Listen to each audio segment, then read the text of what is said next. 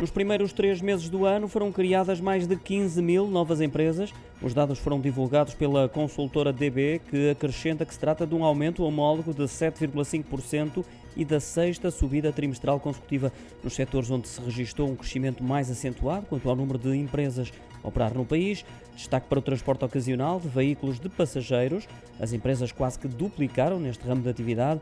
Seguem-se na criação de novas empresas os setores do alojamento e restauração, com crescimento homólogo de 16 pontos percentuais, os serviços gerais com aumentos de 9%. Em sentido contrário, saliência para a agricultura e outros recursos naturais com recuo de 19%. Também fizeram marcha atrás as atividades imobiliárias e a indústria com menos 12% e menos 11%, respectivamente. Quanto aos números das empresas que encerraram a atividade, foram quase 3 mil, é uma descida homóloga de 14%.